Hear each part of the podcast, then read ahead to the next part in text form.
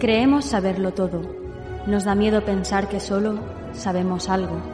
Pero lo que nos aterra es la certeza de que en realidad no sabemos nada.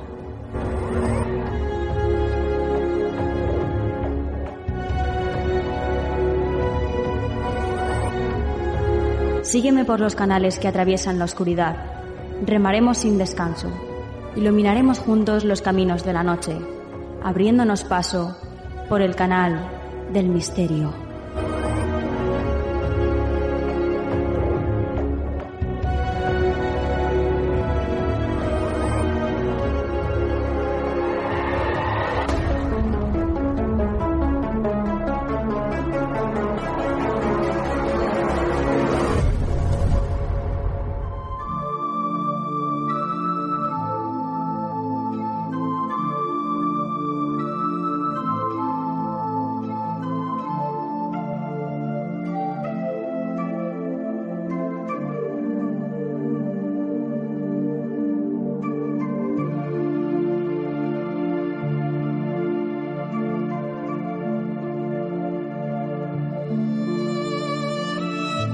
Buenas noches, soy Nuria Mejías y esto es Canal del Misterio. ¿Que teníais ganas de que estuviéramos de nuevo reuniditos? Pues ya está, ya estamos aquí. Ya estamos dispuestos a traeros lo mejor de el misterio, como siempre, como cada semana queremos hacer. Gracias por estar ahí, fieles a la cita. Gracias por escucharnos, da igual que sea a través de Misterio FM en directo todos los miércoles a las 7 de la tarde o si es en cualquiera de nuestras plataformas podcast, ya sabéis, iTunes, Evox, eh, Apple Podcast, Spotify o cualquiera de las plataformas donde nos podáis encontrar porque bueno, son muchísimas y no las puedo nombrar todas. Así que bueno, ya sabéis que no tenéis excusa para escucharnos, porque además teniendo el podcast, pues todos sabemos que mm, puedes escucharnos cuando quieras en el momento que quieras, en el lugar que quieras y a la hora que quieras. Así que no hay excusas. Hoy os traemos, como siempre, un programón. Vamos a empezar el programa con la visita de Javier Pérez Campos. Todos sabéis quién es Javier y bueno, tenemos una buena noticia y es que ha sacado un nuevo libro.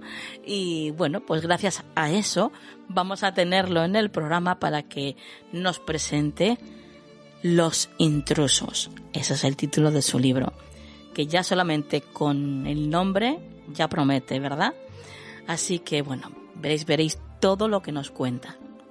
También va a estar con nosotros Yolanda Robles, la melodía de tu alma, y con ella vamos a hablar eh, de, bueno, un concepto, un concepto de esos que te hacen vivir mejor, el slow life y después también van a estar nuestras secciones habituales del programa, la actualidad y el consejo de la semana.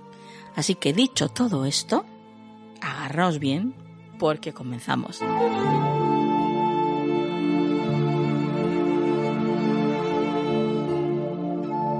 ¿Quieres ponerte en contacto con nosotros?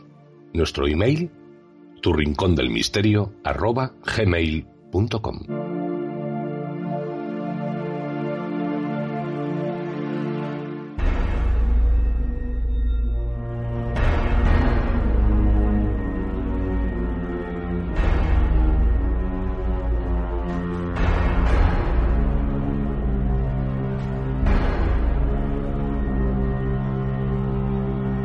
Esta noche abrimos el programa abriendo las páginas del libro titulado Los intrusos, escrito por Javier Pérez Campos y editado por Planeta.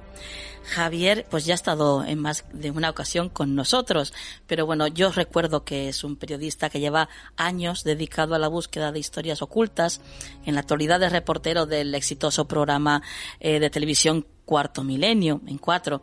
Y también es autor de, de libros como, por ejemplo, En Busca de lo Imposible o Los Ecos de la Tragedia, Los Otros y Los Guardianes. Y, y en este caso, bueno, pues está aquí, como os digo, para hablarnos de este último eh, libro, Los Intrusos. Buenas noches, Javier. Hola Nuria, muy buenas noches. Muchas mm. gracias por, por abrirme las puertas siempre de tu programa con tanto afecto. Tú ya sabes que esta es tu casa, Javier, o sea que no hace falta ni, que, ni que te invite, vamos. casa con intrusos, espero que tenga sus fantasmas, claro. Ay, sí, sí, sí, a nosotros nos, mira que nos gusta una casa con intrusos. Claro que sí, claro que sí, qué maravilla. Y precisamente, precisamente, eh, pues, pues, por ahí vamos a empezar, ¿no? Porque, eh, bueno, esta es la, el tercer libro de, de una trilogía, ¿no, Javier? Sí, al final, fíjate, ha sido una, una trilogía que un tanto involuntaria, pero, pero evidente, ¿no? Los otros, los guardianes y los intrusos, que pueden leerse de manera desordenada, como uno prefiera, eh, indistintamente, pero que forman parte de ese mismo universo, ¿no? Claro, porque en los otros nos hablabas de apariciones fantasmales que venían a dar un mensaje, en los guardianes eh, ahondas en las voces y espectros que, salvan vidas, y, ¿de qué nos hablas en los intrusos? Cuéntanos. Pues los intrusos serían quizá la antítesis de los guardianes, ¿no? Los guardianes eran visiones luminosas que venían a transmitir paz, a transmitir incluso esperanza, y los intrusos eh, provocan el pánico, la ansiedad y el estrés en, muchas de las familias, ¿no?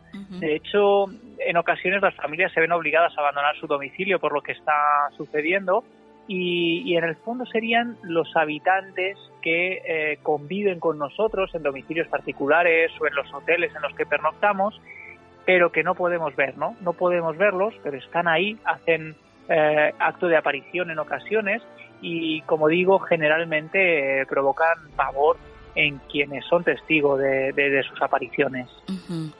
Oye, tú nos hablas en, en, el libro de algo que todos los que nos hemos mudado en alguna ocasión hemos pensado, ¿no? Que como quién habrá vivido aquí antes o, qué historias habrán visto estas paredes, ¿no? Y, y, aprovechando que nos cuentas todo esto, mm, bueno, pues nos introduces a la historia de Ramón Francia. Cuéntanos un poquito. Sí, la historia de Ramón Francia es una de tantas. El libro empieza con una frase que dice algo así como nuestra historia empieza con la compra de una casa. En su caso era el alquiler de, una, de un cortijo en Coín, en Málaga. Cuando él se muda allí, este reputado anticuario de la zona empieza a tener una serie de pesadillas recurrentes que tienen que ver con una serie de figuras que salen del armario que hay frente a su cama. Em, al cabo de un tiempo, él se marcha unos días del cortijo, le deja las llaves a un amigo y su amigo le dice que ha tenido que irse a dormir al coche porque eh, ha visto algo y no le quiere ni siquiera contar lo que haya visto en fin, van sucediendo una cosa, una serie de fenómenos, uno tras otro, hasta que el propietario del cortijo le cuenta a Ramón Francia que precisamente desde ese armario en el que él tiene esa serie de visiones hay acceso a una habitación secreta. Esa habitación secreta se comunica con ese armario a través de una trampilla que hay en el techo y hay una, una habitación en el falso techo. Eh, hace mucho que nadie entraba allí porque es un conducto muy estrecho, una pequeña oquedad muy compleja y cuando yo acudo a investigar em, pues decido colarme por esa trampilla, ¿no? Para ver qué hay al otro lado en esa supuesta habitación. Y me sorprende encontrarme con un espacio muy amplio, eh, pero muy estrecho, con, con, el techo prácticamente pegado, y encuentro al final un, eh, un arcón de madera con una serie de inscripciones que me llaman la atención. Dicen Saen 72 días y luego hay una serie de marcas de, humo, ¿no? Como del humo de una vela.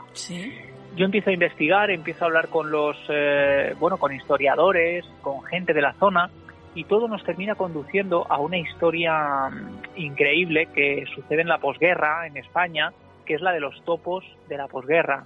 Después de la guerra civil, muchas personas tuvieron que vivir escondidas debido a sus ideas políticas, a las ideas que habían mantenido durante la guerra. Em, para evitar ser asesinadas, se encerraban en estas trampillas, en estos zulos, en estos rincones secretos que se construían a veces sobre los armarios, precisamente como en este cortijo, y a veces llegaban a vivir durante décadas como auténticos fantasmas atrofiándose día a día. Algunos olvidaban incluso andar, perdían fuerza en sus músculos y algunos llegó a habitar allí durante décadas, ¿no? En estos rincones. Y muy posiblemente allí en esta habitación secreta viviera uno de estos topos de quien no sabemos mucho más.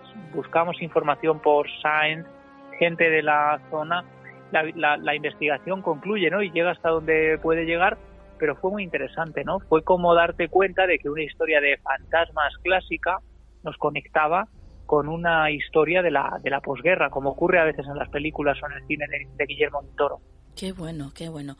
Em, oye, Javier, em, ¿tú has notado ahora con todo esto del confinamiento que hemos estado mucho más en contacto con nuestras propias casas?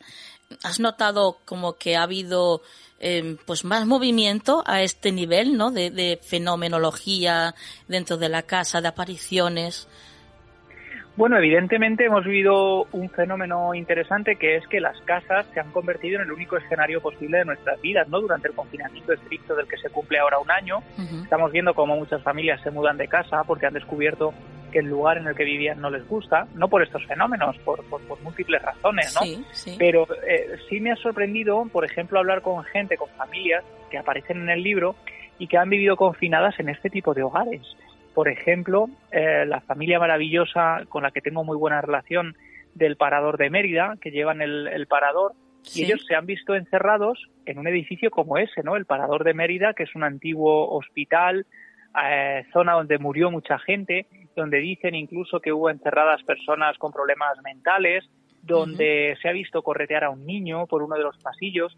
Y fíjate, les ha pasado algo muy curioso durante el confinamiento, y es que su hija pequeña, que cuando yo les conocí apenas eh, se sentaba, era muy pequeñita, pues de pronto ha empezado a andar, ha empezado a hablar y resulta que señalaba a un punto del pasillo muy cerca de donde se encuentra su casa, porque ellos, como digo, viven dentro, y decía el nene, el nene. Curiosamente, era el mismo lugar en el que unos años atrás el hijo pequeño en ese momento señalaba también y hablaba de un nene que saludaba y que quería jugar con ellos, ¿no? Madre mía. Mira, mira que mm, a mí lo de las historias de fantasmas me encantan, pero yo siempre lo digo, fantasma y relacionado con niños, ya para mí eso es un... es una combinación complicada, ¿verdad? Sí, el, fantasma del niño siempre nos ha espantado especialmente. Ya te digo, madre mía. Eh, Javier, hay otro caso que ocurre en Santa Cruz de Mudela, en Ciudad Real, y que además, por lo visto, tiene bastantes semejanzas con, un famoso caso que, que, bueno que ocurre aquí en, en Valencia, en concreto en, en, la finca maldita, ¿no? En el número uno de la calle Tres Forques. Eh, cuéntanos qué es lo que ocurre ahí. Bueno, estaríamos hablando de uno de esos edificios marcados, de uno de esos edificios infectados, casas infectadas, como decía Roger de la Forest en uno de sus libros, eh, casas que parecen corroídas por una especie de ponzoña que afecta a las personas que habitan estos lugares, ¿no? Y en ese caso, un cortijo también. Eh, yo, yo voy a entrevistar a un cazador por un caso ovni en, en la zona y termina contándome una historia increíble, una historia sorprendente que tiene que ver con un cortijo que fue de su propiedad, que tuvo que abandonar por los fenómenos que allí ocurrieron. Él me dice que a principios del siglo XX se hablaba de un, eh, un guardés de esa finca que había aparecido ahorcado en un árbol cerca del cortijo se pensó que había sido un suicidio, otros sospechaban que era un crimen, en fin, no quedó muy claro, pero eh, tiempo después, en esa misma casa, unos amigos suyos que le piden unas, las llaves para ir de caza, terminan uno de ellos muriendo asfixiado por el efecto de un brasero, ¿no? No habían ventilado bien la casa y muere asfixiado. Eh, se van produciendo muertes en ese lugar, hasta el punto de que, bueno, una noche él está allí, va a cazar, tiene una perra, Canela, que es una perra muy famosa, muy, muy, muy valiente, digamos, famosa en el pueblo porque es una gran, eh, una gran amante, ¿no? Y tiene mucha gente que la quiere y que saben de su valentía.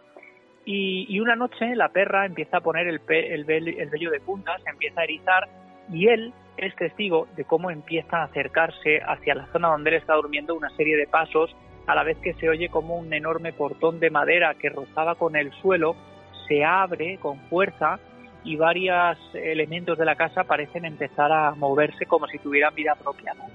Y los pasos van acercándose a él lentamente. Bueno, el relato que él me hace es tan potente, tiene tanta fuerza, que yo lo transcribo tal cual, no, no, no lo adorno, no, no, no le meto literatura, simplemente transcribo literalmente de mi grabadora, palabra por palabra, todo lo que él me va contando, ¿no? Y en el fondo es una experiencia terrorífica que termina produciendo que él salga al exterior, al campo, a esperar a amanecer porque es incapaz de seguir allí y dice que con el tiempo se deshace del cortijo, lo vende a una familia de otra población cercana y va conociendo que muchas personas que van eh, viviendo en este cortijo terminan falleciendo en extrañas eh, circunstancias, ¿no? Siempre trágicas. Siempre una muerte es trágica, ¿no? Pero hay muertes más trágicas que otras. Y al final sabe que ese cortijo termina abandonado porque nadie de la zona quiere mm, habitarlo, nadie quiere comprarlo porque saben que hay un extraño influjo que afecta a todos los que viven en sus cuatro paredes.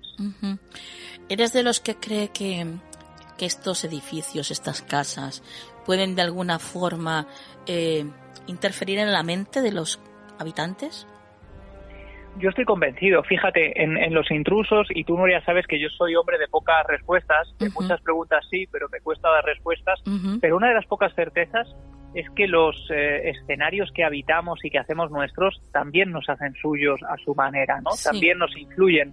Eh, evidentemente, no se puede cuantificar, ni se puede medir, ni es científico, pero es evidente que cuando uno, por ejemplo, habita una casa donde se siente cómodo, donde se siente a gusto, eso va a influir positivamente en su día a día. Y si habita en una casa oscura porque no puede permitirse algo mejor, o puede ser una casa luminosa, pero donde uno por lo que sea, por determinadas circunstancias, no se siente a gusto, eso también va a influir negativamente, ¿no? Y yo hablo un poco de ese influjo de los espacios, de cómo las casas nos hablan, de cómo las casas son espacios vivos y de cómo las casas en ocasiones han influido en, mentes eh, magistrales y poderosas como la de Stephen King, por ejemplo, en ese caso que yo cuento en el libro de la historia real que hay detrás del resplandor, ¿no? Y cómo puede parecer una novela de ficción, pero es una novela casi autobiográfica. Em, bueno, vamos a hablar ahora de, bueno, pues de esas construcciones que se erigen sobre cementerios y que hemos visto tantas veces en, películas, ¿no? Diferentes, como por ejemplo Portergeist, eh, que es la, así la más famosa. Em, y nos trasladamos a Aguilar de la Frontera, a Córdoba. Eh, a unas dependencias municipales construidas sobre una antigua iglesia desacralizada. Eh, cuenta, cuéntanos porque yo creo que pasas una noche a solas, ¿no? En el interior. Sí, sí, sí. Bueno, ahí me siento muy privilegiado a la hora de em, poder dormir o poder pasar horas en sitios eh, tan impactantes pues como este, el Castillo de Niebla en Huelva, el Palacio del Infante Don Luis en Arenas de San Pedro, lugares históricos donde te dan las llaves y te dicen, bueno, la Torre de la Calahorra en Córdoba, puedes quedarte aquí, ¿no? Y, y, experimentar. Y en el caso de Aguilar de la Frontera es muy interesante porque además en ese edificio muchos habían hablado de una monja, ¿no? Que deambulaba por ahí, que una sombra que reptaba y que veían a través de las cámaras de vigilancia. Eh, no sabían que durante las obras de rehabilitación del edificio habían aparecido cientos de huesos pertenecientes a las diferentes epidemias que habían asolado a la población y uno de ellos pertenecía al de una monja con un rosario colgando del cuello. Y la foto aparece, de hecho, en el, en el libro. Bueno, decidimos hacer la experiencia, yo me quedo dentro del edificio, mis compañeros cierran la única puerta con llave desde fuera, se quedan en la puerta, y al cabo de media hora em, suceden una serie de cosas que a mí me llaman la atención, ¿no? Por ejemplo, un enorme macetero de grandes dimensiones está colocado contra la pared y de repente yo aunque ya había pasado por ahí en diferentes ocasiones a lo largo de mi paseo nocturno, me lo encuentro en medio del pasillo. Y finalmente em, escucho claramente como si alguien vaciara una cisterna, como si tiraran de una cadena. Eso se graba en la cámara que yo llevo conmigo dentro del inmueble, hecho a correr escaleras arriba y soy testigo de cómo hay una puerta que se está cerrando como si alguien hubiera pasado por ahí. Esa puerta conduce a una zona de de mm, despachos que no tienen entradas ni salidas. Y yo no sé muy bien, Nuria, por qué, eh, en lugar de salir corriendo por la puerta principal, yo me voy adentrando en el edificio buscando a alguien físico, comprobando que las ventanas están cerradas. Eh, bueno, un poco chequeando que, que, allí no había posibilidad alguna de que nadie se hubiera colado a hacer una broma o tal, y, y, no hay manera, ¿no? ¿no? No encuentro la respuesta y finalmente, oye, cada uno tendrá sus hipótesis y sus posibilidades, nadie sabe pero lo cierto es que, mm, bueno, allí sucedió algo que, que, no sé muy bien cómo explicar. Pasamos, Javier, a, a esos hoteles en los que, como nos contabas antes, has pasado la noche, esos edificios eh, de todo tipo eh, en los que has pasado la noche. Y ahora, en concreto, nos vamos a, centrarnos en los hoteles. Y, y, es que en uno de ellos has tenido un encuentro en primera persona con el misterio, un encuentro en el que además, bueno, pues eh, tienes hasta hasta pruebas en fotografía, ¿no? Unas huellas. Sí, este caso en concreto es el del, el edificio de la Ermida, ¿no? El balneario de la Ermida, que es un edificio imponente en medio de, la, de una grieta, de, de, ese, de esa eh, carretera sinuosa, ¿no? Que va discurriendo a través de ese lugar maravilloso que es la Ermida en Cantabria. Y, y, allí hicimos una investigación durante varios días, estuvimos pernoctando en el lugar, intentando eh, dilucidar ¿no? estas historias que nos contaban de, de, apariciones de una mujer que con una especie de camisón blanco caminaba por la primera planta, un hombre muy alto, vestido con ropas negras, y, allí estuvimos, ¿no? Y nos pasaron una serie de cosas muy interesantes que tenían que ver, bueno, eh, a lo largo de la noche, de pronto empezamos a escuchar em, el sonido de música que venía del hilo musical, como una música de piano antigua, justo a la vez que nuestro compañero Aldo Linares, sensitivo del grupo ETA, decía estar viendo a dos personas que caminaban eh, como interesados en nosotros y en lo que estábamos haciendo allí y justo a la vez que saltaban los detectores de movimiento. ¿no? Estos tres factores se reunieron de golpe, empezaron a suceder a la vez. Nosotros eh, fuimos a apagar el, hilo musical, nos dijeron que estaba apagado en recepción, pero aún así nos permitieron bajar los plomos, los fusibles, para más garantías. Los bajamos y pese a todo, eh, unos minutos más tarde siguió sonando el hilo musical. Eh, no solo eso, sino que de pronto ante nosotros, en las mamparas de las duchas del balneario, empezaron a surgir unas huellas muy claras, muy evidentes, una detrás de otra. Al cabo de varios minutos se formaron varias huellas.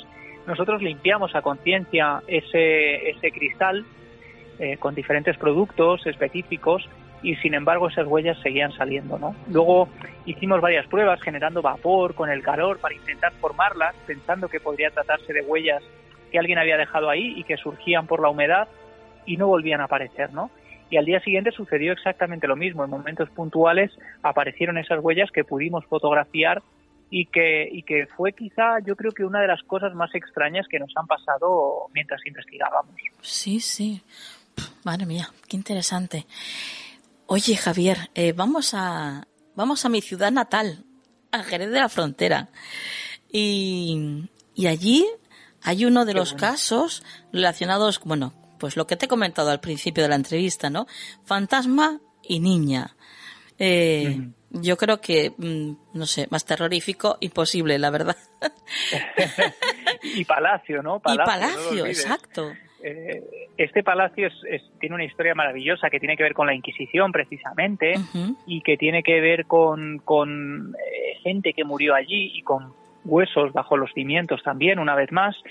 Y bueno, lo que me interesaba de este caso, y por eso lo incluí en los intrusos, es que junto a esta historia de una niña fantasma que correteaba por la última planta, que se aparecía, eh, yo descubro cuando viajo hasta allí una foto antiquísima de principios del siglo XX que pertenecía a uno de los ancestros del actual propietario y era una niña, una niña de unos 5 o 6 años que aparece en la fotografía.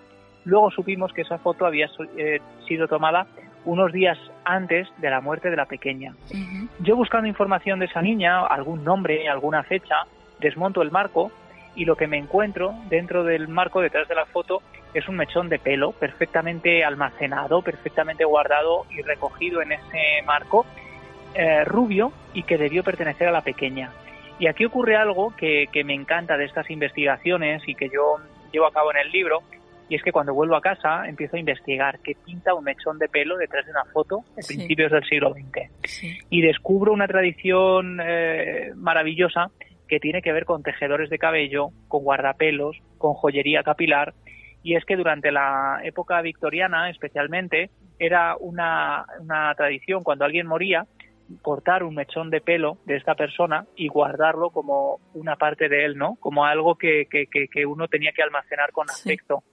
Y, y, la verdad es que fue muy interesante, ¿no? Descubrir este, esta costumbre eh, que, era un tanto desconocida y que tenía que ver con eso, con almacenar el pelo del difunto y a veces incluso hacer joyería con él, ¿no? Eh, pulseras, relojes, todo tipo de, ajuar que servía para sentirlo más cerca. Qué interesante. Em, bueno, ya para, para terminar, Javier, eh, cuéntanos, porque yo sé que has entrevistado al director de cine, a ver si lo digo bien, Shyamalan, ¿no? bueno, eh, el director de, la película famosísima, El Sexto Sentido, entre un montón eh, de películas más que además mm, yo me las he visto casi todas porque me encanta. Em, ¿cómo, ¿Cómo fue esa entrevista? ¿Cómo fue contactar con él? Cuéntanos. Pues fue una, una eh, maravilla, ¿no? Porque mm, en el fondo era muy interesante hablar con alguien que había hecho la, bueno, para mí la película que mejor representa el mundo de los fantasmas o la idea que tenemos del fantasma sí. como un ser casi que vagabundea, ¿no? Entre dos mundos, entre dos realidades. Y bueno, charlamos sobre esos universos, sobre cómo cohabitan uno junto al otro y finalmente él me confiesa una experiencia personal que tuvo cuando de niño creyó ver el fantasma de una niña asomado a la ventana de la casa de un amigo y aquello le impresionó, ¿no? Le impresionó hasta el punto de que termina prácticamente eh, influyéndole de manera directa en esa obra maestra que será El sexto sentido. Y bueno, hablamos mucho. La verdad es que la, charla que tuve con Shyamalan fue muy especial porque se nota que es un hombre con una idea espiritual y con un bagaje muy profundo y que aporta mucho al, al libro. Qué bueno, qué bueno. Toda una experiencia, ¿no? Exacto, toda una experiencia, porque además iba a ser una entrevista sin más, pero se fue demorando. Entraba la, su jefa de prensa diciendo tenéis que terminar ya, tenemos más entrevistas, pero él le hacía un gesto con la mano como diciendo espera, espera, que, que, estoy muy cómodo, ¿no? qué bien, y, qué bien. yo le, entregué eh, un ejemplar de Realidad Aimónica, que es un libro que a mí me marcó, de Patrick Harpur, el que hablo mucho y que me parece que tiene mucho que ver con su cine, ¿no? Es como si hay una realidad que nos envuelve y si lo piensas, Nuria, en el cine de Shyamalan el mundo sobrenatural no está al otro lado de una puerta, no está eh, al cruzar un umbral, no, está rodeando al nuestro, está junto al nuestro, habitan uno junto al otro y a veces se entrelazan, ¿no? Y, es muy interesante. Así es. Bueno, pues lo dejamos aquí, Javier, no sin antes felicitarte por esta maravilla y dándote las gracias por tratar estos temas y de alguna forma normalizarnos, normalizarlos, que es lo que queremos hacer todos nosotros. Y vosotros, queridos oyentes, pues ya sabéis, un libro eh, que no puede faltar en vuestra biblioteca del misterio, Los intrusos, editado por Planeta. Y como dice su autor, Javier Pérez Campos, eh, al final de una escalera, en la guardilla o en el sótano, tú también has sentido a los intrusos. Javier, muchísimas gracias por haber estado esta noche con nosotros. Un abrazo inmenso, Nuria. Muchas gracias siempre por tu afecto. Gracias. Un abrazo.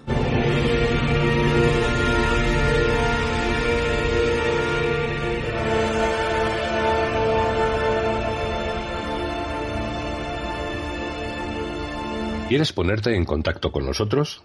Nuestro email, tu rincón del misterio.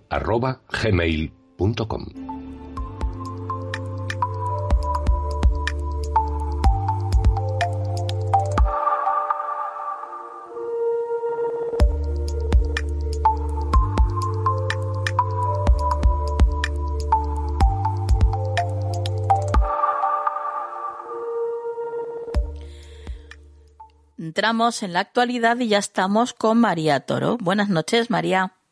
Buenas noches, Nuria. Comenzamos con el primer titular que nos traes esta noche, María, y dice así. Descubren en China una máscara de oro de 3.000 años de antigüedad.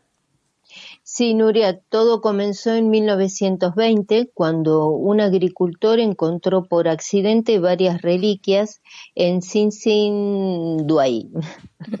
se llama este lugar. Eh, desde entonces hallaron más de 50.000 objetos antiguos. Ahora, según ha informado la Administración Nacional del Patrimonio Cultural de China, se encontraron seis nuevas fosas de sacrificio y en un área de unos 120 kilómetros cuadrados, donde los arqueólogos desenterraron más de 500 elementos nuevos que, acaban de encontrar. Y entre ellos se encuentra esta máscara ceremonial de oro de 3.000 años de antigüedad que tiene ni más ni menos que un peso aproximado de 280 gramos, de los cuales estiman que un 84% es oro. Además, descubrieron láminas de oro, bronces y artefactos hechos de marfil, jade y hueso. Suponen que los pozos eh, se utilizaron con fines de sacrificio porque mm, de este modo se aclararía el por qué muchos de ellos eh, fueron quemados de manera ritual y eh, luego se dejaron caer y se enterraron. Eh, a los expertos todo esto los está ayudando a entender mejor cómo se desarrolló la civilización en la antigua China. Este lugar es tan importante que la UNESCO lo ha incorporado en la lista tentativa para su inclusión en el futuro como patrimonio de la humanidad, ya que consideran que es uno de los representantes destacados de la civilización de la Edad del Bronce de China, Asia Oriental e incluso del mundo. Y continuamos con IBM, y es que ha creado una inteligencia artificial capaz de hacer cambiar de opinión a un humano.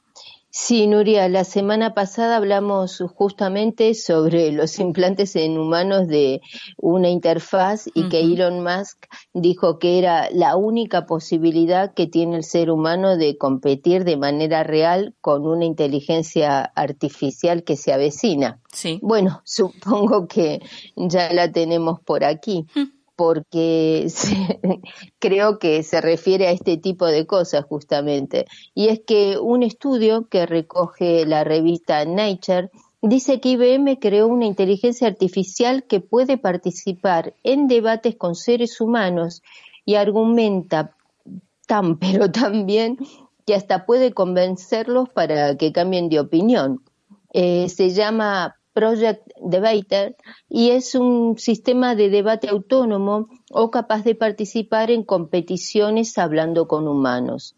Trascendió cómo funciona, mm, si bien están trabajando hace muchos años en esto, y el sistema solo necesita de 15 minutos para investigar y preparar un tema mm, tan controvertido como, por ejemplo, la legalización de las drogas o el uso de inseminación artificial, por ejemplo, para poder afrontar eh, no solo sus propias argumentaciones, sino también para recopilar distintos datos que pueda llevarlo eh, luego eh, a poder utilizarlos contra su adversario y poder contraargumentar y responderles. a partir de ese momento, para debatir con el equipo humano eh, puede plantear un buen discurso y defender una de las dos de las dos posturas, es decir, estar a favor o en contra de algo. Eh, como dijimos, también es capaz de rebatir argumentos de sus, de sus oponentes y para el 64% de los especialistas que sirvieron de jurado, se mostró como un orador convincente eh, orador en realidad, porque por el momento tiene voz femenina. Ajá. Aunque a veces comete errores al argumentar. Eh, por ejemplo, cuando habló de la inseminación artificial estaban hablando de los humanos y utilizó argumentos eh, que se utilizan para la inseminación del ganado. Vaya. un pequeño error de criterio, ¿no? Eh, bueno, por este tipo de cosas es que la mayoría de las veces las personas eh, acaban ganando el debate. Pero en otros, la tecnología de IBM fue capaz hasta de generar un cambio de opinión en casi una decena de humanos que al comienzo tenían muy claras sus posturas en la publicación también explican que esto supone un paso crucial en el desarrollo de la tecnología de argumentos y en el trabajo con ellos como fenómenos locales. Y estos buenos resultados dan una visión tentadora de cómo un sistema de inteligencia artificial podría funcionar con la red de argumentos que los humanos interpretan con tanta aparente eh, facilidad. Sin embargo, Nuria, no todos están de acuerdo. de acuerdo con esto. Los más críticos argumentan que, por ejemplo, se podría utilizar a nivel político como instrumento para cambiar el voto de una persona y eso sería poco ético. Eh, de todas formas, ya están utilizando cosas poco éticas a mi criterio como los bots, ¿no? que están muy alejados de estos, pero sabes que replican un mismo argumento miles de veces en las redes sociales sobre todo en campañas electorales. Eh, bueno, de todas formas, esto es más complejo y piden que no nos anticipemos demasiado porque según los expertos todavía falta mucho camino por recorrer y además eh, para muchos esta tecnología bien aplicada, como por ejemplo en ayudar a las personas a comprender cuestiones que escapan a su entendimiento, no deja de ser una buena noticia. Así que veremos si finalmente lo es. Bueno, te digo una cosa, María. Mm, por mucha inteligencia artificial que sea y que sea capaz de hacer cambiar de opinión a, bueno, pues a, a humanos, te digo yo que me gustaría a mí verla delante de algún humano que tengo ahora mismo en la cabeza con lo terco que Ay, sí, sí, sí. Creo que la inteligencia. No tiraría en ese caso. ¿eh? Creo que esta inteligencia artificial optaría por autoapagarse, fíjate. Autoeliminarse. Sí, sí, totalmente. Bueno, María, tus vías de contacto. Sí, os dejo mi Twitter que es arroba María Torodiana. Pues compañera, hasta la próxima semana. Hasta la próxima, Nuria.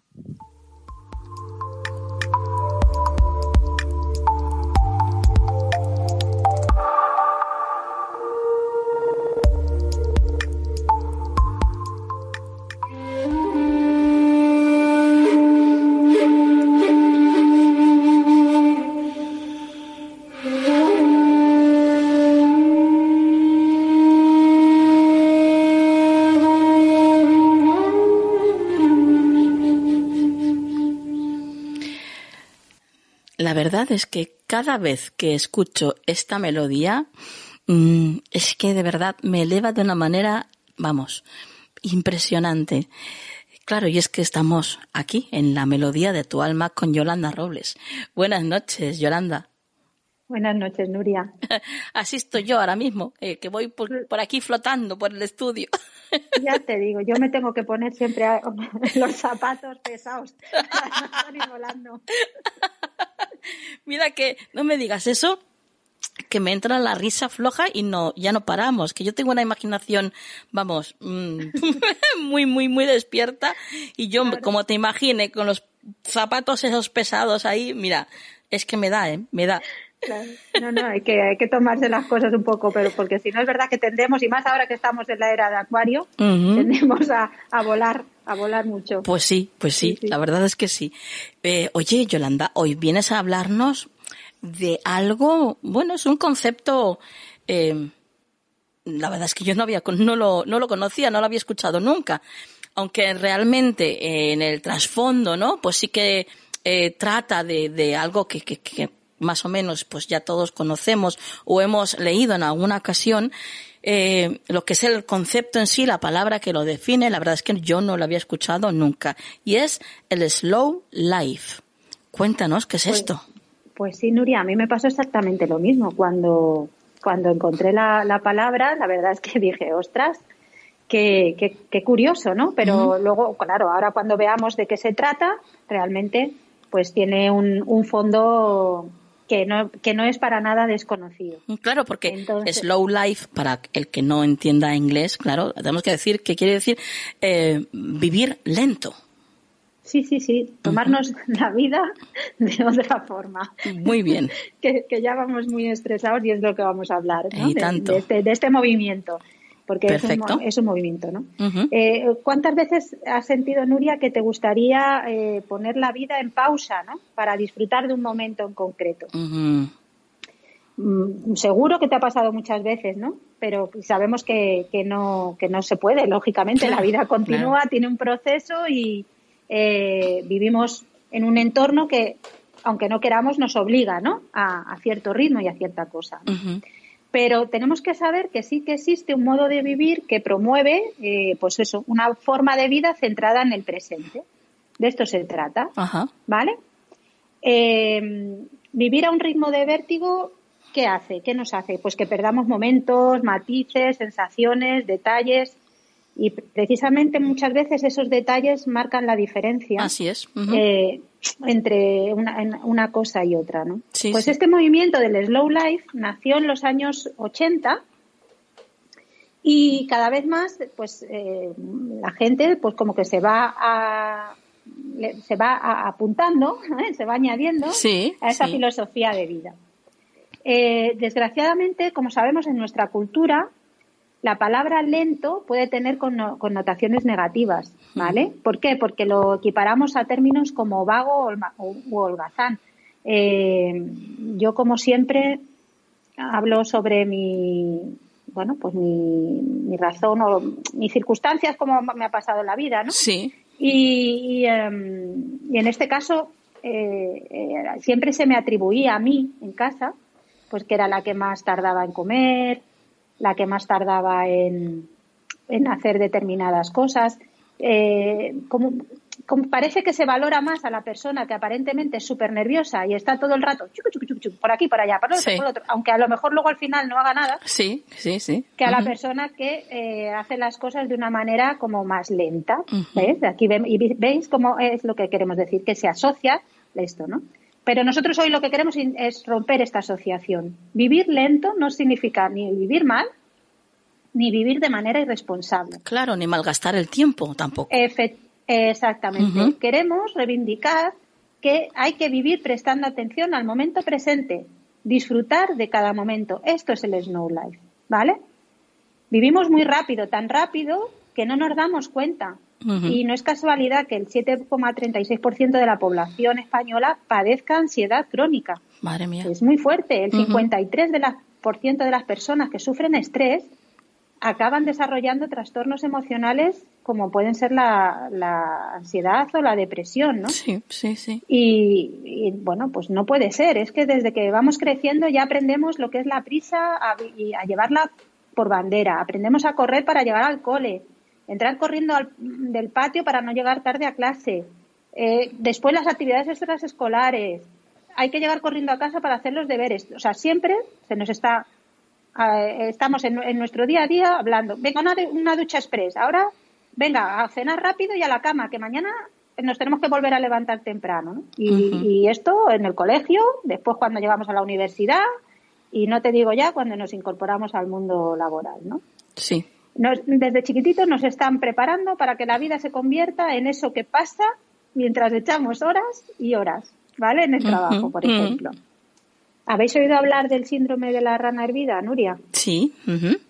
Vale, bueno, pues yo voy a voy a contarlo por si acaso alguien ahora mismo no cae o no lo ha escuchado nunca y nos va a ayudar a, entender ¿no? la, razón por la que consideramos algo normal tener estrés, ¿vale?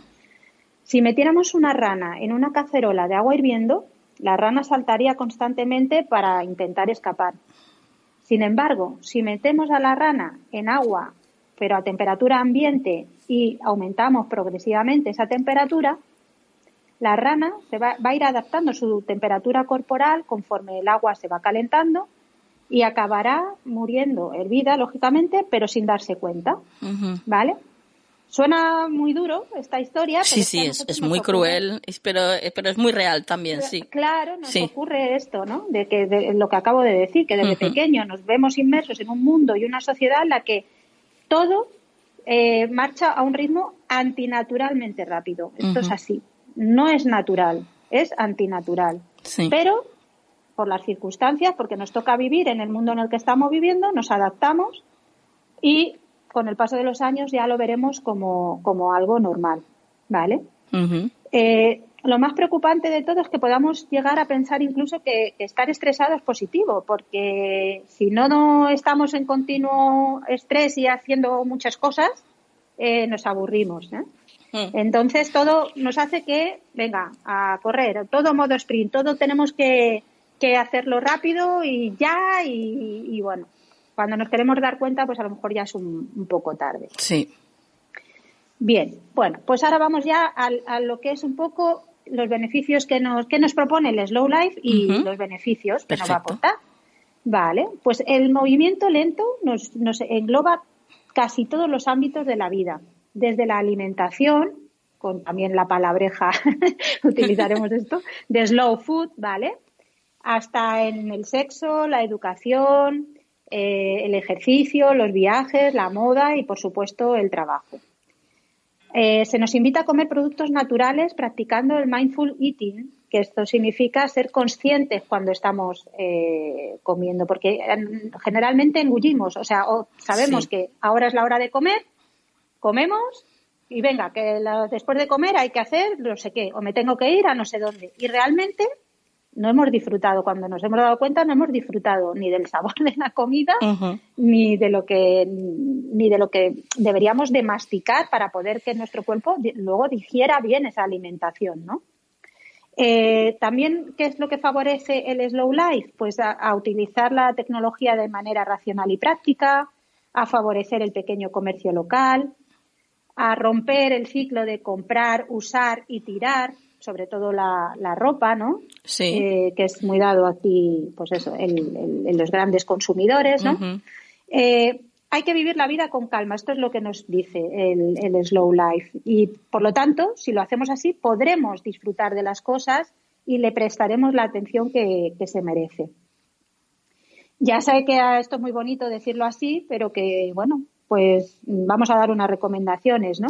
para, para, intentar empezar a ser un vividor lento, como dicen. Ah, perfecto, muy bien, muy bien. vale, y esto es lo primero, tener paciencia. Nada, nadie puede cambiar, lógicamente, un sistema de vida en, en un momento. Claro, Pero bueno, si queremos, podemos hacerlo. ¿Y esto para qué es? Pues mira, por ejemplo, también levantarnos unos minutos antes. nos va a compensar porque así podremos ducharnos y desayunar con calma y evitar, por lo tanto, llegar eh, ahogados o corriendo al trabajo o al lugar de estudio. Si se puede intentar hacerlo caminando para, a su vez, prestar atención al paseo. Esto es mindfulness, el famoso, cuando, ¿no? el sucedáneo de, de, la meditación y trabaja con, el paseo consciente, lo que ellos llaman paseo consciente. Bueno, pues es esto, para que mm, si vamos corriendo no nos damos cuenta de los detalles.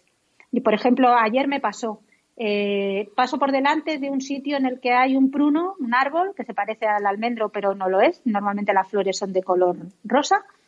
Bueno, pues allí, paso, paso, paso, paso. Y ayer de repente estaba consciente, estaba en el aquí y ahora, y miré al árbol y me di cuenta, Nuria, que ese árbol tenía, era un solo árbol, ¿eh? llegué a mirarlo porque por si eran dos. Sí. Tenía dos colores. Ajá. Tenía dos colores. Era eh, una parte morada, el rosa morado este que tiene, y la otra parte blanco. Enteramente parecía el yin y el yang. Sí, era precioso. Bueno, pues eso es hacer un paseo consciente, por ejemplo, ¿vale? Claro. Eh, claro, así es. Eh, y por supuesto, olvidémonos del móvil durante ese tiempo. Porque Ay, qué difícil es eso. Es un gran comedor de tiempos y de momentos, porque eso, podemos recorrernos X kilómetros y no, no habernos enterado de nada de lo que hemos hecho en ese tiempo, ¿no? Sí, sí, sí. Otra de las cosas que promueve el slow living es vivir con menos, huir del consumismo, o sea, comprar lo que se necesite, ¿vale? Porque probablemente si paramos un momento y miramos, nos daremos cuenta de que no necesitamos más sino probablemente hasta menos. Y entonces aquí hay una regla, una regla muy graciosa que es de los siete días y que nos dice, cuando quieras comprar algo que crees que necesitas, espera siete días. Y una vez pasado este tiempo, si lo sigues necesitando, entonces cómpralo. ¿Vale? Este tiempo eh, de, dejarlo eh, nos va a dar la oportunidad de valorar otras opciones y comparar precios para incluso para comprar mejor. Bien, vivir y disfrutar el presente. Pues eso. Vivimos atormentados por un pasado que no podemos cambiar, tememos un futuro que tampoco sabemos qué va a pasar. Eh, por lo tanto, el, presente es lo único que tenemos. Y entonces hay que aprovecharlo. Este sí que estamos seguros de que lo tenemos. ¿Cómo queremos hacerlo? ¿Vale? Entonces, esta forma de vida, como decimos, el slow life, invita a la meditación, a la práctica de yoga, y por supuesto otro tipo de disciplinas que, favorecen la conexión mente y cuerpo, ¿vale? Y, el aquí y ahora. Volvemos a hablar del aquí y ahora otra vez, como veis, es básico. Sí, sí. Bueno, ¿qué más nos dice de Slow Living? Pues lo que yo me había propuesto este año de deciros y, voy haciendo en cada programa es esforzarnos cada día por hacer bueno, algo bueno por alguien, ¿vale? Eh, como decimos, este hecho puede ser incluso más positivo para nosotros, para el que hace el bien, que la persona que lo recibe, ¿vale? Eh, volvemos a formar parte de un grupo comunidad, bien por voluntariado, deporte de equipo, viajes. Somos, cuando nos lo permitan las circunstancias, ¿vale? Eso también. Eso tenemos que tenerlo en cuenta. Pero que, que seamos, somos seres sociales, ¿vale? Y la identidad social está determinada porque pertenezcamos a determinados grupos. Esto es así. Sí. Entonces, bueno, pues es importante. Y otra cosa que ya os he dicho en otras ocasiones, que también en el Slow Life es eh, un consejo, es elaborar un diario de gratitud. Dedicarle un rato al día a escribir tres aspectos positivos que haya tenido, ¿vale? Pueden ser acciones, pensamientos, bueno, lo que para vosotros consideréis que han sido tres aspectos positivos, ¿vale? Sí. De esto lo hablaba el otro día con, con un niño que he conocido de, Marruecos y, le, comentaba un poquito esto, ¿vale? Lo, Fue muy curioso. Al principio me decía lo que, lo que os iba a decir ahora, que le costaba identificar eh, tres cosas positivas, pero al hacerlo este trabajo todos los días, ya sale solo, lo genera él mismo sí. y, lo disfruta, ¿no? Es súper bonito. Parece algo sin importancia, pero de verdad hay que escribirlo, ¿vale? Eh, es la forma de hacerlos presentes, incluso poder recurrir cuando vemos que tenemos un día así de más nubladillo, pues nos ayuda, ¿vale? Esta técnica se trabaja con pacientes que tienen síntomas depresivos y la verdad es que sorprende de lo beneficioso que resulta eh, cambiar el chip. Bueno, es lo que decimos, ¿no? Cuando tu energía la notas baja, haz algo para cambiar esa vibración, ¿vale? Bien. Y ahora, pues os voy a decir también, ya para terminar, eh, un poco, pues, eh, cómo podemos practicar el life en la ciudad. Y bueno, pues como vemos, es muy fácil de llevar a cabo todo lo que hemos hablado en las pautas anteriores en cualquier sitio, pero por increíble que o imposible que parezca, existen ciudades slow, ¿eh? las cities slow en todo el planeta. Vaya. Sí, Nuria, no tenía ni idea de esto. Entonces, bueno, ciudades en las, sí, sí, son ciudades en las que la gente disfruta de los paseos, de las charlas. Y en España, ahí donde lo veis, que ya te digo, para mí era completamente desconocido, hay 10 municipios en distintas ciudades que promueven este movimiento. Oye, oye, oye, oye, pero esto nos vas a decir alguna así que nos pille cerca, ¿no, Yolanda? Claro, por supuesto, vamos allá. Y si no, me lo pedís por correo y yo os lo mando. Vale. Mira, a ver, tenemos Aquí en Valencia, por ejemplo, para empezar. Aquí en Valencia, pues sí. voy a mirar la chuleta que no me la sé. no, como para aprenderte esto de memoria, madre mía. pues mira, en Morella. En Morella, Lo más cercanito que tenéis, Morella. Qué bonito, Morella. Me encanta. Encima es que, claro, es que el lugar lo da. Sí. El lugar es preciosísimo. Sí, sí, sí.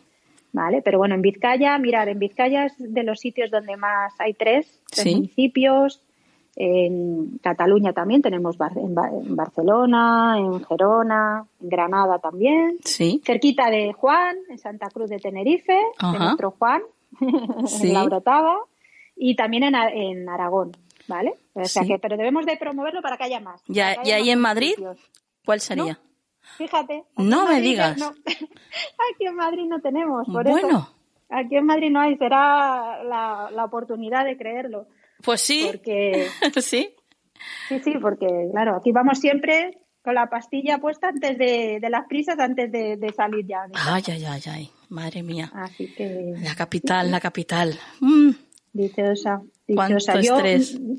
Sí, muchísimo. Yo me acuerdo en una ocasión que era jovencita, cuando empezaba a ir sola en el metro, en algunos desplazamientos, que me pasó en una ocasión. Iba en el metro y, y, de repente, en mitad de un pasillo en el que iba muchísima gente, me paré en seco y dije, pero ¿por qué corres? Me dije a mí misma, ¿por qué corres? Sí. No tienes ninguna... Me di cuenta que iba corriendo como el resto de personas que iban por ese pasillo. Claro. Y no tenía ninguna prisa porque no había... no, o sea, iba a darme un paseo por otro lugar de la ciudad. Sí, No tenía ninguna necesidad de llegar a una hora concreta, iba sola, no había quedado con nadie. Y no me di cuenta hasta ese momento que fui consciente y dije, pero ¿por qué corres? Claro, claro. Iba corriendo. Mía. caminando rápido, rápido, rápido por ese pasillo. ¿Por qué? Porque todo el mundo iba así. Sí, y sí, porque sí. el ritmo nuestro es así. Sí, y porque también de alguna forma, mm, de alguna forma inconsciente, al ser seres sociales, como nos has dicho antes, Claro. eh, eh, inconscientemente imitamos, ¿no? Lo que vemos. Es como cuando, cuando, cuando ves algo y la gente está riendo, no sé si, bueno, lo habrás comprobado más de una vez, que al final te descubres a, tu- a ti misma con una sonrisa y a lo mejor no sabes ni de lo que están hablando ni de lo que están riendo, pero ya solamente con ver esa sonrisa a ti te provoca lo mismo, exactamente lo mismo. Somos, eh, bueno, empatía pura y dura, ¿no? Total. Así Seres es. empáticos. Empáticos, total. Sí, sí. Bueno, pues Yolanda, la verdad que muy interesante, como siempre, estos temas que nos traes. Seguimos eh, creciendo y evolucionando contigo y junto a ti. Y ahora, pues, danos tus vías eh, de contacto. Sí. Bueno, antes de nada, sí quiero hacer un pequeño inciso. ¿Ah, sí? Y es, es- sí, pero muy rápido, porque Sí. es, es- precisamente quiero que veáis que gracias a, a pequeñas ideas hago referencia a cuando hablé, os hablé de la, de la cadena de favores, Sí, ¿vale? Y, de, sí. de- y de, las ideas, de que no de- descartemos nunca ninguna idea por pequeña que nos pueda parecer, porque fijaros, el, el- el creador de esta idea del, del slow life eh, pues eso, fue un día que vio algo, una situación que no le encajaba mucho en, en- en Italia, porque él era originario de Italia, Sí. y, y de ahí nació esta idea. O sea, eso, eso es lo que quiero decir, que, eh, ¿vale? Que, que, que- hagáis caso a las pequeñas ideas, por, por pequeñas que parezcan. Bueno, ahora ya nos has, que- nos has dejado aquí con la curiosidad, ¿qué fue lo que le pasó? Vale, bueno, pues este señor, en Carlo Petrini, eh, se, parece ser que estaba en el año 86 paseando por Plaza de España en, en Roma Sí. y vio, un, y vio un McDonald's, que allí en la Plaza de España habían colocado un McDonald's. Ajá. Y en- claro, y para él eso le supuso un espanto y entonces él lideró un movimiento contra la comida rápida Ajá. y fundó la filosofía slow food, de, de- en este caso del slow food, de comer, Sí, sí. pues eso, despacio. Y, y, bueno, pues de para, ¿por qué? Porque él bu- buscaba proteger las tradiciones culina- culinarias de, de- de su zona, locales, sus productos, el, el placer gastronómico. Y entonces, a partir de esto, del Sí. slow food, de comer despacio, pues eh, lo fue desarrollando hasta hacer una filosofía de vida completa. Qué interesante, qué interesante, Sí, qué sí. anécdota más, Eso. más bonita. Bueno, pues ahora sí, tus vías de contacto, Sí. Yolanda. Vale, pues podéis poneros en contacto conmigo a través de Facebook e Instagram en la melodía de tu alma o por correo electrónico en la melodía de tu alma arroba gmail.com. Pues compañera, ya sabes, ¿no? Hasta la próxima. Hasta la próxima, Nuria.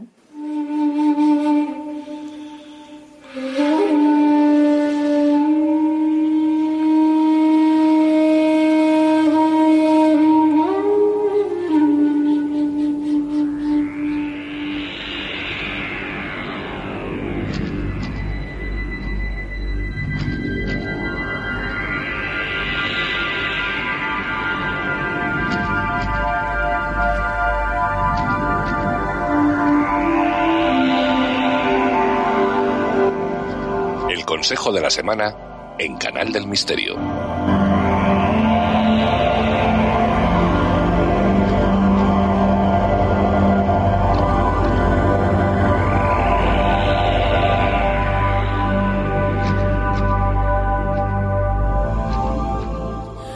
Bueno, bueno, pues ya llegamos a este maravilloso rincón y ya estamos acompañados de Juan Perdomo. Buenas noches, Juan.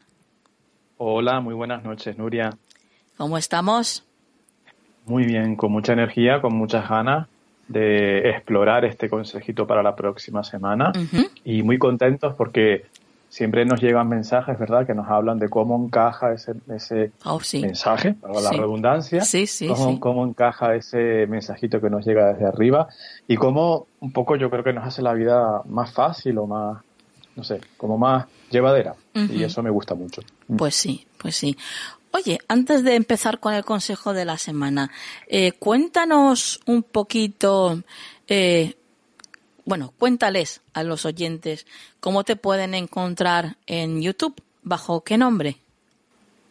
Juan Perdomo, eh, eh, y bueno, entiendo que por el correo electrónico también, que sería perdomo 1- 1973 Juan, pero como Juan Perdomo ya me encuentran, ahí está el canal al que se va suscribiendo cada vez más gente, lo cual me, me, me llena bien. un montón, me satisface muchísimo. Qué bien, qué bien. Y simplemente en, en- en el buscador eh, tecleando Juan Perdomo, ahí estamos. Ajá, muy bien, así que es facilísimo, muy bien, fenomenal. Pues ahora sí, ahora sí, es que yo quería que, porque mm, es de tanta caridad lo que ofreces, eh, Juan, que, que creo que, que es mm, delito que alguien se lo pueda perder. Así que ya que tenemos esta ventana, pues eso, vamos a aprovecharla y que se entere todo el mundo, ¿no? Que tú eres mi consentida, como, mi consentido, como decía esa canción. Pues yo te agradezco en el alma, Nuria, la verdad, la oportunidad que me das. aparte de que yo- mi, mi- mi primer contacto público como tal empezó aquí, eso por encima de todo, y eso lo llevaré siempre en el alma con una gratitud infinita, ¿no?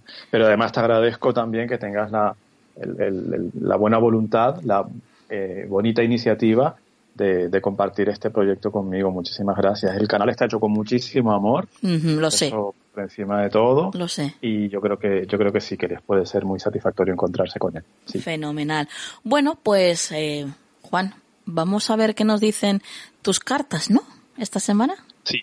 Tarot. sí. Vale, pues vamos a ver qué nos cuenta el tarot de Juan Perdomo para la semana que viene.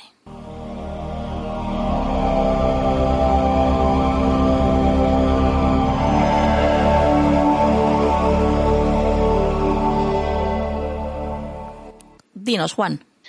Pues mira, Nuria, el consejo para esta próxima semana yo diría que es eh, no dejarnos arrastrar por la tristeza, por la melancolía, por sensaciones así de este tipo, ¿no?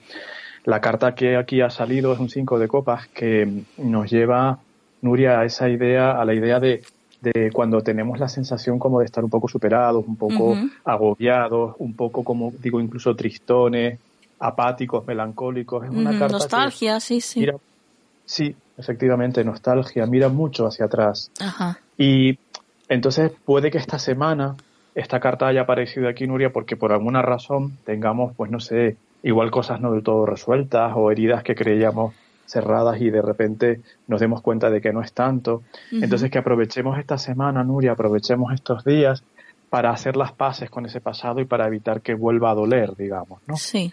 Pero también es importante tener en cuenta que bueno que esta carta refleja a fin de cuentas pues un estado de, de ánimo un estado humano que en un momento dado podemos tener. Y que, y que no pasa nada y que, y que no tiene por qué ser necesariamente como digo un síntoma de algo no resuelto.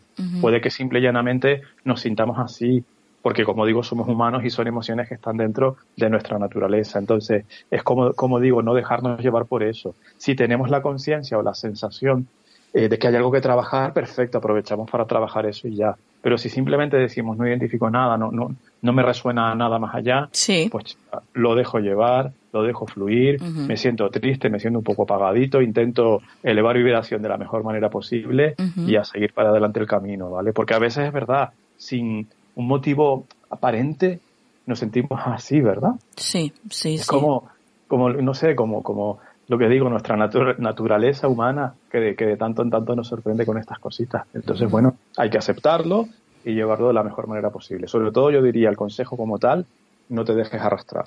Claro. No, no entres en ese juego. Exacto, sería pues simplemente vivir el momento, pero ya está, vivirlo y soltarlo. ¿eh? Exacto. Perfecto. Y tampoco negarte a él, Claro. porque si está ahí, está ahí. No, no, Entonces, no, tampoco- claro. Tampoco es sano, ¿no? Exacto, exacto. Bueno, todas las emociones hay que vivirlas porque por eso las tenemos, ¿no?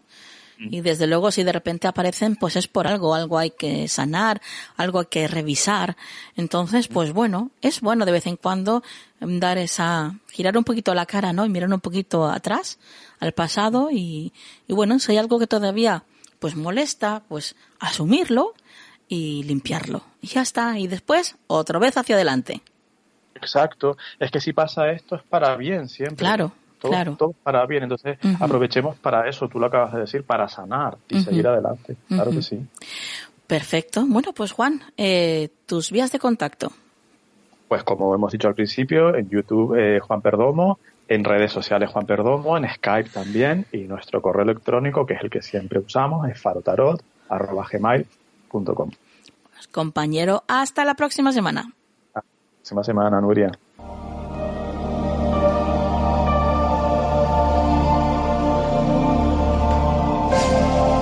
¿Quieres ponerte en contacto con nosotros? Nuestro email, tu rincón del misterio, arroba gmail.com.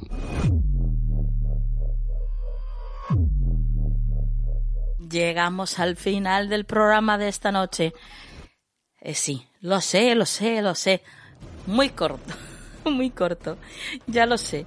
Mi sensación es la misma, pero dicen que lo bueno si es breve dos veces bueno, ¿no? Eso dicen.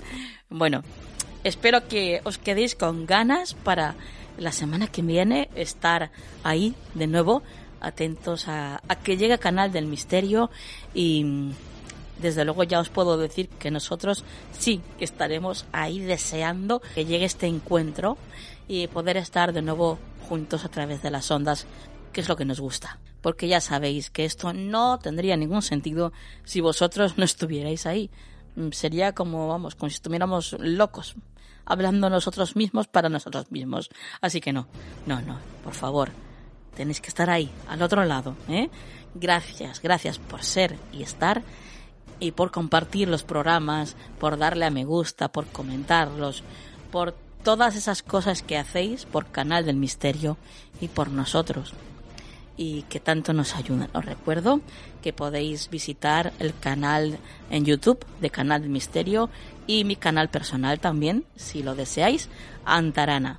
Ahí, eh, bueno, pues eh, estaréis al tanto de mi parte más artística y espiritual eh, la podréis encontrar y descubrir ahí en ese canal de YouTube. Ya sabéis, simplemente tenéis que poner en el buscador Antarana y enseguida veréis mis covers, mis eh, relatos, bueno, mis canciones originales. Bueno, estoy, estoy pensando que un día de estos voy a, voy a explicaros con tranquilidad qué es realmente ese canal y por qué se llama Antarana. ¿Mm? Todo tiene su porqué. Ya sabéis que yo no doy puntadas sin hilo. Así que un día, con tranquilidad, os lo explicaré aquí en el programa. ¿Vale? Y ahora sí, ahora ya toca el momento de la frase de la semana. Cuando comenzamos a ver la divinidad unos en otros, cada encuentro se torna sagrado. Que la luz esté siempre en vuestras vidas. Hasta la semana que viene.